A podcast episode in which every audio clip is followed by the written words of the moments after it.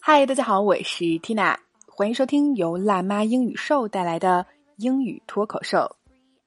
来继续本周的口语话题：脾气小爆发。那么来看今日份的脱口句是：You'd better stay away from me.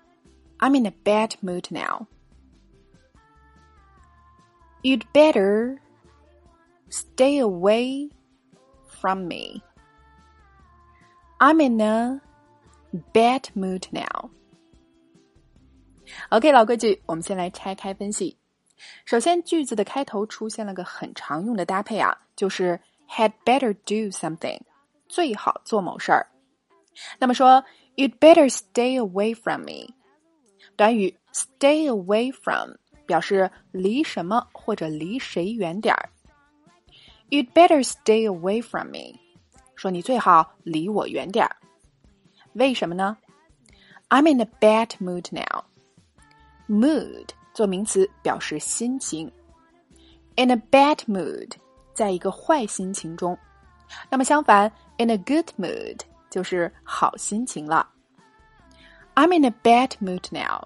我现在心情不好。哎，我们难免都有情绪欠佳的时候啊。所以这句话依然是贴近生活，非常的地道实用啊。那我们整句连起来再读两遍。You'd better stay away from me. I'm in a bad mood now. One more time. You'd better stay away from me. I'm in a bad mood now. 你最好离我远点儿，我现在心情不好。